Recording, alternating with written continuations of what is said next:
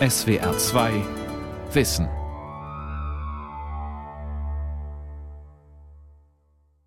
Ein Lehrling ist, der was begann, ein Geselle ist, der was kann und ein Meister ist, der was ersann. Interessanterweise ist es so, dass tatsächlich das Wort Meister als Lehnwort bereits in sich birgt, dass der Meister mehr ist. Der packt das in größere Zusammenhänge, der hat Erkenntnisse, der entwickelt etwas weiter oder erfindet etwas Neues. Dieses Lehnwort birgt in sich einen Vergleich. Es stammt nämlich von dem lateinischen Substantiv magister ab geht über das lateinische Adverb magis mehr in höherem Grad stärker auf das Adjektiv magnus, groß, zurück, umfangreich.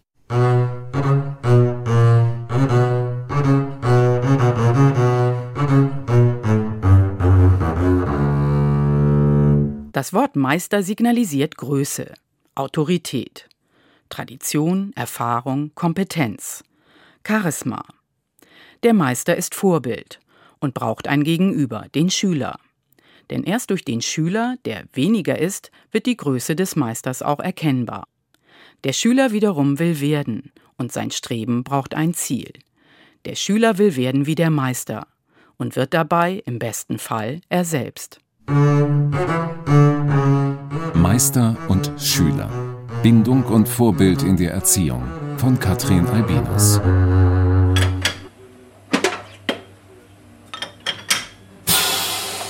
Ein Laden für Schuhreparaturen in Hamburg-Altona. An den Wänden Maschinen zum Pressen, Schleifen und Polieren, in der Mitte Regale voller Schuhe. An der Werkbank Schuhmachermeister Christian Schmidt mit seinem Lehrling. Oh, da ist gar keine Naht gewesen. Ne? Darf ich? Nee, das ist vom Rahmen, die Abdrücke. Ja. Und sonst okay. kannst du immer hier reingucken. Und dann musst du die, das heißt die Decksohle oder das anheben. Und dann siehst du nur Brandsohle, keine Naht. In Deutschland kennt man den Meister vor allem aus dem Handwerk. Doch Meister-Schüler-Traditionen gibt es auch in Religion und Philosophie, in der bildenden Kunst und der Musik, dem Militär oder den Kampfkünsten. Überall auf der Welt. Scheinbar auch zu allen Zeiten.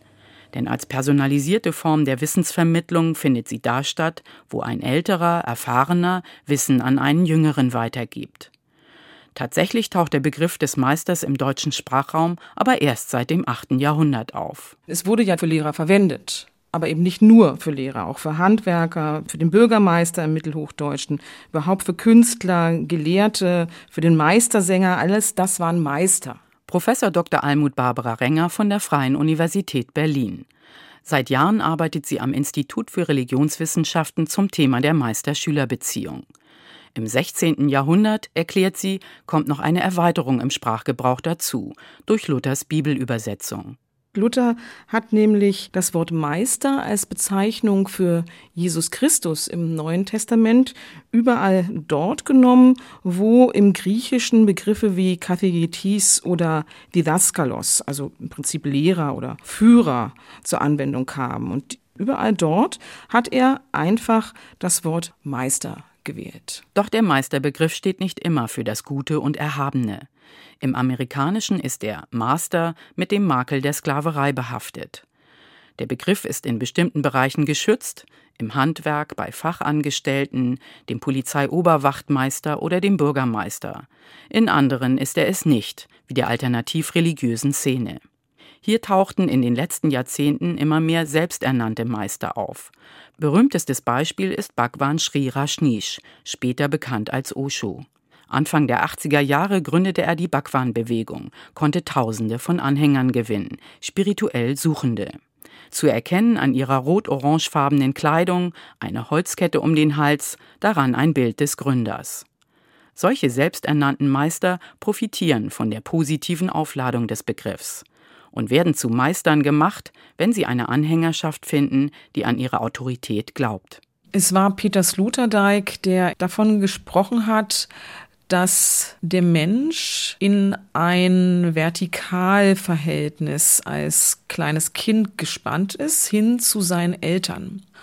Und aus dieser Erfahrung heraus vor sich eine größere Person zu haben, in späterer Zeit dieses Verhältnis wieder sucht. Und dieses Verhältnis dann in einem Verhältnis zu Gott, also zu einer Macht oder Kraft findet oder es da zumindest sucht oder auch in Beziehung zu bestimmten Autoritätsfiguren, die ihm oder ihr eine besondere Größe zu signalisieren scheinen.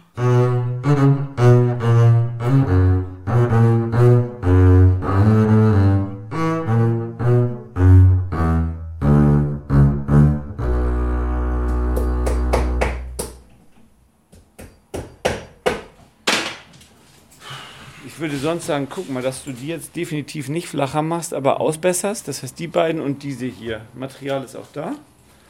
Ja. Aber dass du nochmal guckst, dass der Winkel stimmt und ähm, eben nicht tiefer bist. Ja. Ob zertifiziert oder selbsternannt, den idealen Meister zeichnen Merkmale aus, die er tatsächlich haben oder zumindest erstreben kann, sich notfalls aber auch selbst erschafft. Alles, was als alt überliefert gilt, zurückgeführt werden kann zu historischen Stiftern oder einem mythischen Ursprung, ist dem Meisterbild zuträglich. In der eigenen Biografie ist es die besondere Begabung, vielleicht auch ein besonderer Leidensweg, durch den jemand über sich hinauswachsen musste. Die Konstruktion eines Lebens, das außerordentlich ist, vielleicht begleitet von Aussagen, schon mit fünf habe derjenige ein besonderes Verhältnis zu Gott gehabt und mit acht hätte er seine ersten Visionen gehabt und so weiter und so fort, sind tatsächlich Bestandteil hagiografischer Selbstkonstruktionen und haben als solche eine lange und vielfältige Tradition. Hagiographische Schriften, das sind Lebensbeschreibungen von Märtyrern oder anderen Heiligen. Doch das Meisterideal kann auch deutlich bodenständiger ausfallen. Der ideale Meister bewegt sich in seiner Handwerkskunst selbstverständlich, ist aber auch über sein Handwerk hinaus nach Möglichkeit ein Lehrender, ein Vorbild und fordert auch Menschen dahingehend, dass sie diesen Beruf auch eben erlernen. Schuhmachermeister Christian Schmidt ist 49 Jahre alt. Vor fast 30 Jahren hat er seine Lehre begonnen, vor 20 Jahren die Meisterprüfung abgelegt. Robin Kalinke ist Lehrling im dritten Lehrjahr. Bei Christian Schmidt lernt er vor allem, Schuhe zu reparieren, arbeitet jeden Tag acht Stunden mit ihm zusammen. Ich hatte auch vor, angefangen zu studieren, da hatte ich dieses Meister-Schüler-Bild noch überhaupt nicht im Kopf. So wie das überhaupt funktioniert, dass zwei Menschen auf engstem Raum zusammenarbeiten und dass es diese klare Hierarchie gibt, dass ich nicht nur auf mich allein gestellt bin, sondern dass immer jemand da ist, der überprüft und Feedback gibt.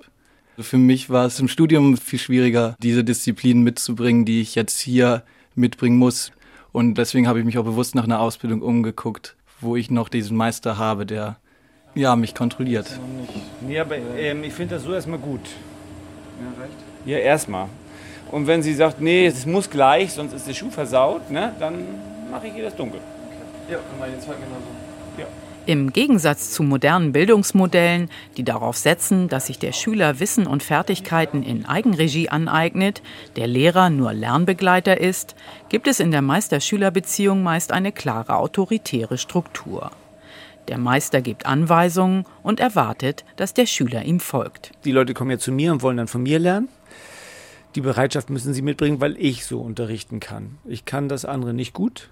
Also nach dem Motto, komm, wie du willst. Am Ende, wenn du es am Ende der Ausbildung kannst, ne, dann mach mal, wie du willst. Damit komme ich nicht klar. Also diese Rahmenbedingungen, die sozusagen die Ordnung und eine Struktur geben, die brauche ich und ich glaube auch, dass sie hilft, schneller und leichter zu lernen. Er hat eine Erfahrung, die ich nicht annähernd habe.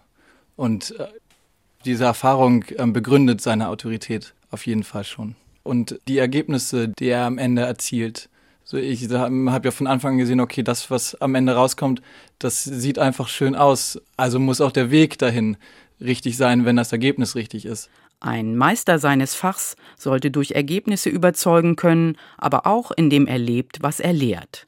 Dadurch beweist er Glaubwürdigkeit und Kompetenz und gibt ein Beispiel dafür, was möglich ist. Er wird zum Vorbild und zeigt, wohin die Reise für den Schüler gehen kann. Wichtigste Methode der Vermittlung ist daher das Vormachen. Für den Schüler bedeutet das zunächst nachzumachen und Abbild zu sein. Du musst die Handgriffe lernen, du musst mit den Augen lernen, du musst jemanden beobachten, wie er gewisse Handgriffe macht und die versuchen zu übernehmen. Das klingt wenig originell, wenig kreativ. Nicht nach Innovation, sondern nach Reproduktion. Doch dass Nachahmung kein kreativer Prozess ist, sei ein Missverständnis, meint Professor Dr. Christoph Wulff, Anthropologe und Erziehungswissenschaftler. Mimesis heißt kreative Nachahmung. Das ist ein Begriff, von dem Aristoteles gesagt hat, der Mensch ist das mimetische Tier. Damit ist gemeint, dass wir lernen durch Nachahmung. Und im Unterschied zu dem, was man vielleicht denkt, wenn man Imitation sagt, ist das ein produktiver Prozess. Sie können im sozialen Bereich nicht herstellen wie eine Kopiermaschine. Alles, was Sie im Sozialen machen, ist immer wieder neu produziert, neu hervorgebracht. Nehmen Sie die Unterschrift. Graphologen sagen uns das. Jede Unterschrift, wir haben Tausende vielleicht in unserem Leben gemacht, ist anders. Die Kopie eines anderen zu werden, ist schlicht nicht möglich. Und tatsächlich geht es im mimetischen Begehren, wie Christoph Wulff es nennt, auch nur darum, einem anderen ähnlich werden zu wollen. Wir sind im tiefsten Sinne soziale Wesen und wir brauchen, da wir ja kein Instinktsystem haben wie die Tiere, nicht wenn ein Pferd geboren ist, ist das nach ein paar Minuten lebensfähig. Wir brauchen Jahre vielleicht sogar Jahrzehnte dazu. Und das entscheidende Moment darin ist die soziale Beziehung zum Erwachsenen, zum anderen. Man kann auch von einem Begehren sprechen. Nicht das Kind, und unserem Beispiel der Schüler, möchte wie der Meister werden, weil er etwa eine Fähigkeit hat, die man selber nicht hat. Es ist also ein Begehren, ihm ähnlich zu werden. Es ist der Impuls, ich will auch. Sein wie der andere ist, können oder haben, was der andere hat, zur Spezies dazugehören. Wir brauchen den anderen. Das geht unabhängig von ihren Wünschen und ihrer Kontrolle. Sie sind fasziniert durch bestimmte Personen und dann haben die Einfluss auf sie. Das ist diese Macht der Mimesis, der man nicht widerstehen kann, weil wir eben kein geschlossenes System haben, wie etwa das Instinktsystem der Tiere, sondern wir müssen uns hervorbringen und in Bezug auf den anderen. Und beim Meister-Schüler-Verhältnis ist es das. Nicht, man bringt sich als Schüler weiter, indem man eine Beziehung zu einem Meister hat. Eine soziale, eine emotionale, vielleicht manchmal auch eine erotische Beziehung. Und die ist die Kraft, so zu werden wie der andere. Aber man wird nicht wie der andere, man wird man selbst. Die Nachahmung allein führt allerdings noch nicht dorthin. Es gehört auch die Erkenntnis dazu, dass ich ein anderer bin, der etwa dieselbe Tätigkeit zwangsläufig anders ausführt, sie an sich anpasst und vielleicht weiterentwickelt. Der Meister kann genau dabei helfen oder aber diesen Prozess auch behindern. Mein allerersten Lehrling, der musste nachmachen, der musste jeden Arbeitsschritt so machen wie ich und den habe ich komplett eingeengt, der kam nicht frei, der wollte schon selber machen, ich habe ihn nicht gelassen. Und dann hat er irgendwann den Laden verlassen und ist in den Hafen gegangen und hat dann im Hafen im Prinzip als Taliman, also heute heißt das Fachpacker, gearbeitet. Und ich behaupte, hätte ich ihn gelassen, hätte es sein können, dass er geblieben wäre und auch ein sehr guter Schuhmacher geworden wäre. Also ich denke, da habe ich das nicht gesehen. Da liegt auch dann meine Verantwortung, aber das ist jetzt live.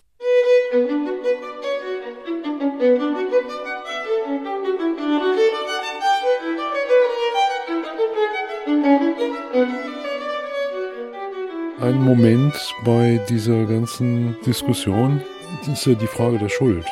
Also wer nimmt es auf sich, in das Leben eines anderen eingegriffen zu haben? Also eine Meister-Schüler-Beziehung, aber auch eine Eltern-Kinder-Beziehung ist immer eine des Übergriffs. Man greift in die werdende Integrität des anderen ein. Und das geht gar nicht anders.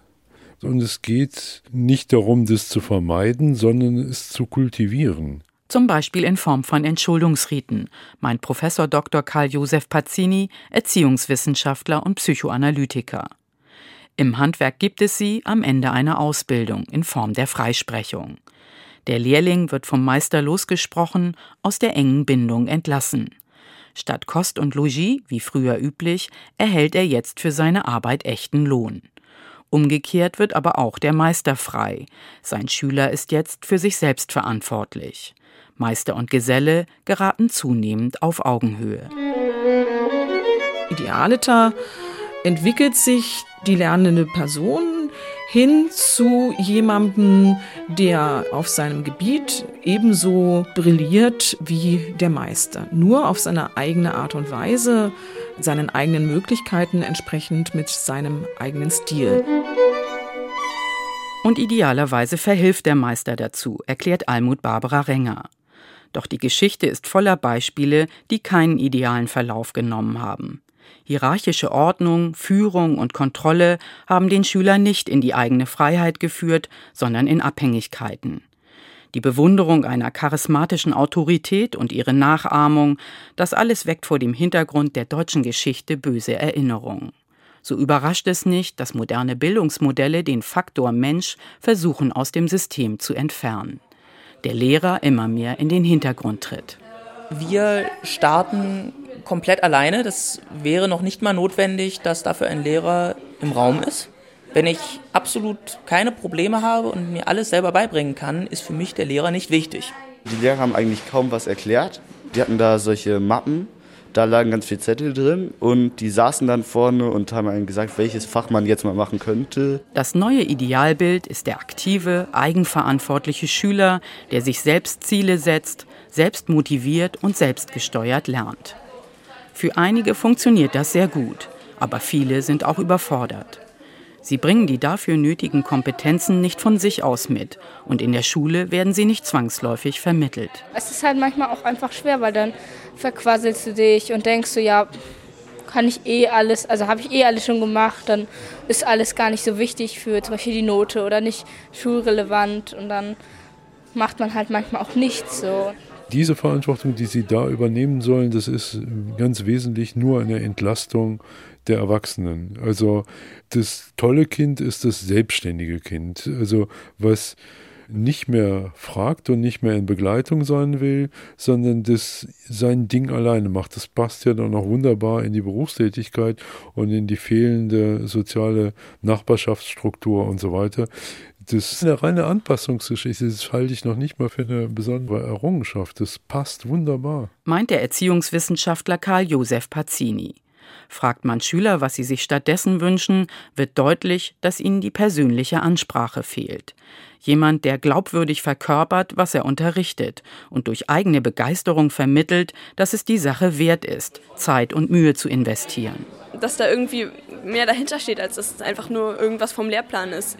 Man versteht selber eher einen Sinn dahinter oder hat auch mehr Motivation, irgendwie das anzunehmen, wenn man merkt, dass es halt von irgendwo direkt von jemandem kommt, der auch hinter dem steht, was er sagt. Da kommt also dieses persönliche Beispiel mit rein, dass jemand auch immer zu verstehen gibt, was er durchgemacht hat. Und wenn dann eben einer ist, der keine Erfahrung hat, das ist ein Langweiler.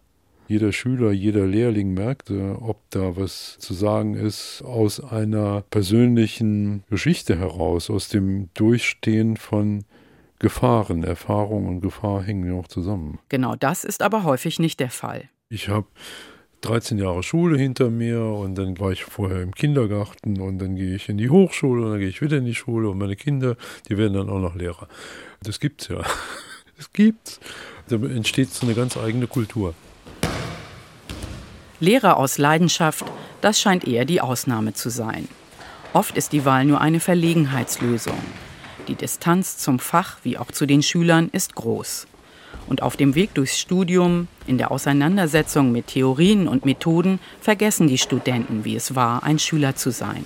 Ja, zusammen. Chayot, Kyongnet, Paro. Herzlich willkommen. Schön, dass ihr da seid. Unterricht in einer Kampfkunstschule im Zentrum Hamburgs. Etwa 20 Schüler trainieren zusammen mit dem Shinson Hapkido-Meister Uwe Bujak in einem 200 Quadratmeter großen Raum, der mit Matten ausgelegt ist. Fangen wir an, einfach durcheinander laufen, überall hin. Überall Kontakt aufnehmen.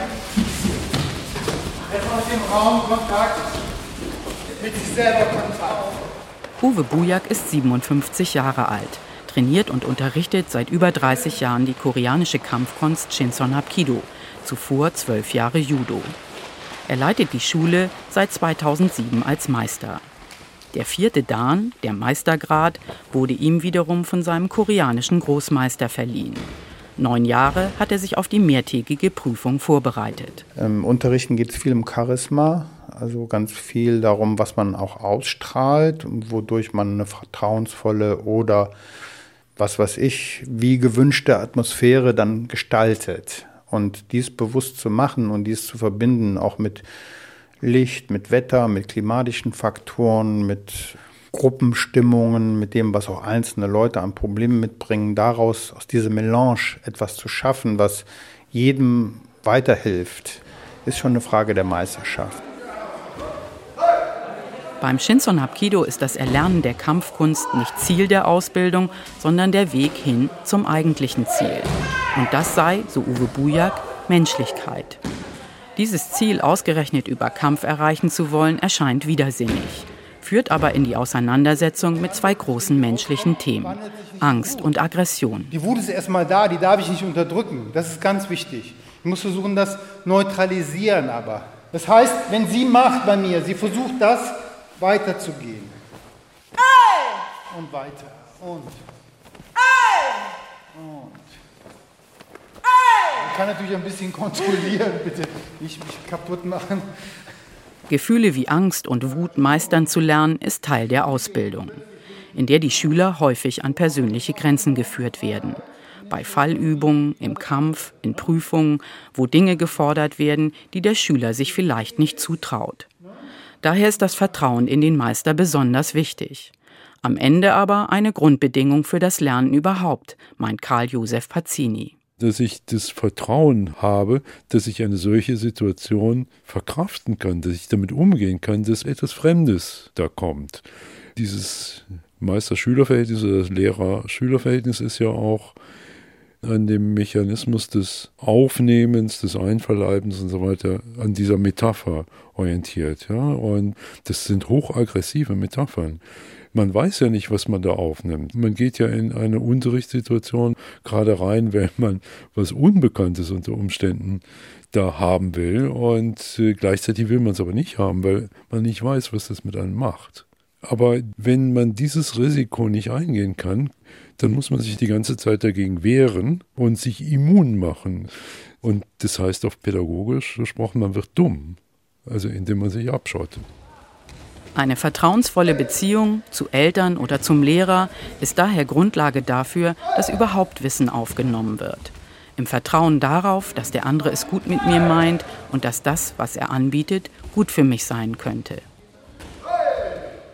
Der Schüler sollte dem Meister vertrauen, der Meister den Schüler lieben.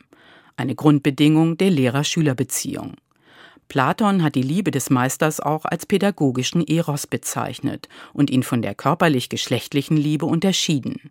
Doch die Übergänge sind fließend.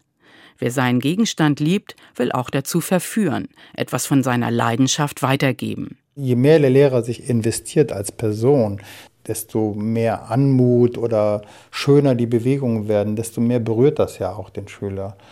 Und im Idealfall kann er diese Berührung nehmen und weiterentwickeln. Natürlich hat es was damit zu tun, dass ich Uwe als Person, als Lehrer schätze und bestimmt auch bewundere teilweise. Und dass mich das fasziniert, also wie er tatsächlich mit den Menschen im Unterricht arbeitet und dass ich Interesse daran hatte, davon was zu lernen. Lea Demling, 35 Jahre alt, Sozialpädagogin.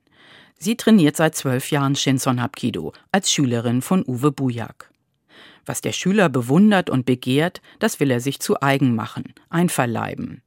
So kann ein Wechselspiel aus Bewunderung und Begehren entstehen, auch nach Anerkennung und Größe, das sich eben nicht nur auf den Lerngegenstand, sondern auch auf die Person richtet. Es geht nicht nur darum, Techniken zu lernen, sondern es geht auch darum, dem Lehrer gefallen zu wollen. Das scheint irgendwie in den Genen äh, drin zu stecken. Aber ich glaube, dass man das gut nutzen kann auch. Dass es auch der Trieb wirklich ein Antrieb ist in diesem Sinne. Wenn jemand kommt, weil er oder sie mich toll finden, kann das ein ganz starkes Motiv sein. Aber der Lernprozess darf bei diesem Motiv nicht stehen bleiben und ich darf das nicht ausnutzen.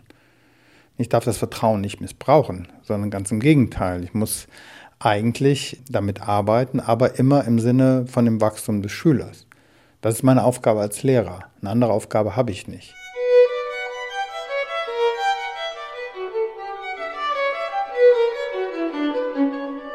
Meister und Schüler, das Verhältnis steht für Größe und Anmaßung, Führung und Verführung, für selbstlose Liebe und Missbrauch, Ausbeutung und Abhängigkeit, für Treue und Verrat. Die Meister-Schüler-Beziehung ist eine der persönlichen Einflussnahme und damit unvermeidlich auch der Prägung. In einer Gesellschaft aber, die auf das abgeschlossene, autonome, selbstständige Individuum setzt, gilt jede Beeinflussung als gefährlich. Doch zu glauben, man könne sie ausschließen, sei eine Illusion, sagt der Erziehungswissenschaftler Christoph Wulff. Es gibt natürlich diese Vorstellungen eines eher neutralen Unterrichts. Aber wenn Sie in eine Grundschulklasse gehen, dann sehen Sie, wie unendlich viel abhängt von der Beziehung des Lehrers, der Lehrerin zu den Kindern. Auch von der emotionalen Beziehung ob die Witze machen kann, ob sie Verständnis hat für das andere Verhalten von Kindern.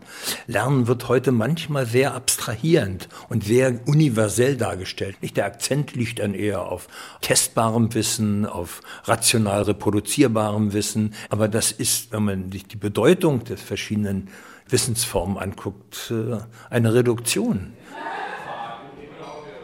Mir persönlich hat das immer mehr gefallen, wenn der Lehrer direkt auf uns zugekommen ist und irgendwie ein Thema angefangen hat mit nicht mit einem Zettel, sondern vielleicht mit einer Rede oder irgendwie versucht so das Interesse zu wecken.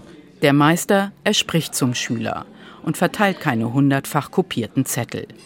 Die persönliche Ansprache in einem bestimmten Moment an die ganz bestimmten Schüler einer Klasse ist ein Moment der Exklusivität, der automatisch die Aufmerksamkeit erhöht.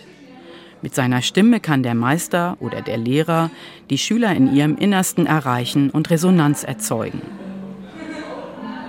Die oft von Schülern gestellte Frage Wozu beantwortet sich, indem der Lehrer im Klassenraum leibhaftig verkörpert, dass es tatsächlich um etwas geht. Er dem Gegenstand seiner Lehre in Wort und Tat und als Vorbild Bedeutung verleiht. Die Leidenschaft, die er mit seinen Schülern teilt, wirkt sinnstiftend und treibt den Lernprozess voran, auf beiden Seiten. Das bedeutet allerdings, dass auch der Lehrer ein Risiko eingeht, sich zu zeigen, zur Disposition zu stellen und vielleicht auf Ablehnung zu stoßen. Aber auf diesen Lehrer warten die Schüler. Was ich vermisst habe, ist den, den, den Lehrer als Mensch. Ich habe nur den Lehrer als Lehrer kennengelernt in der Schule.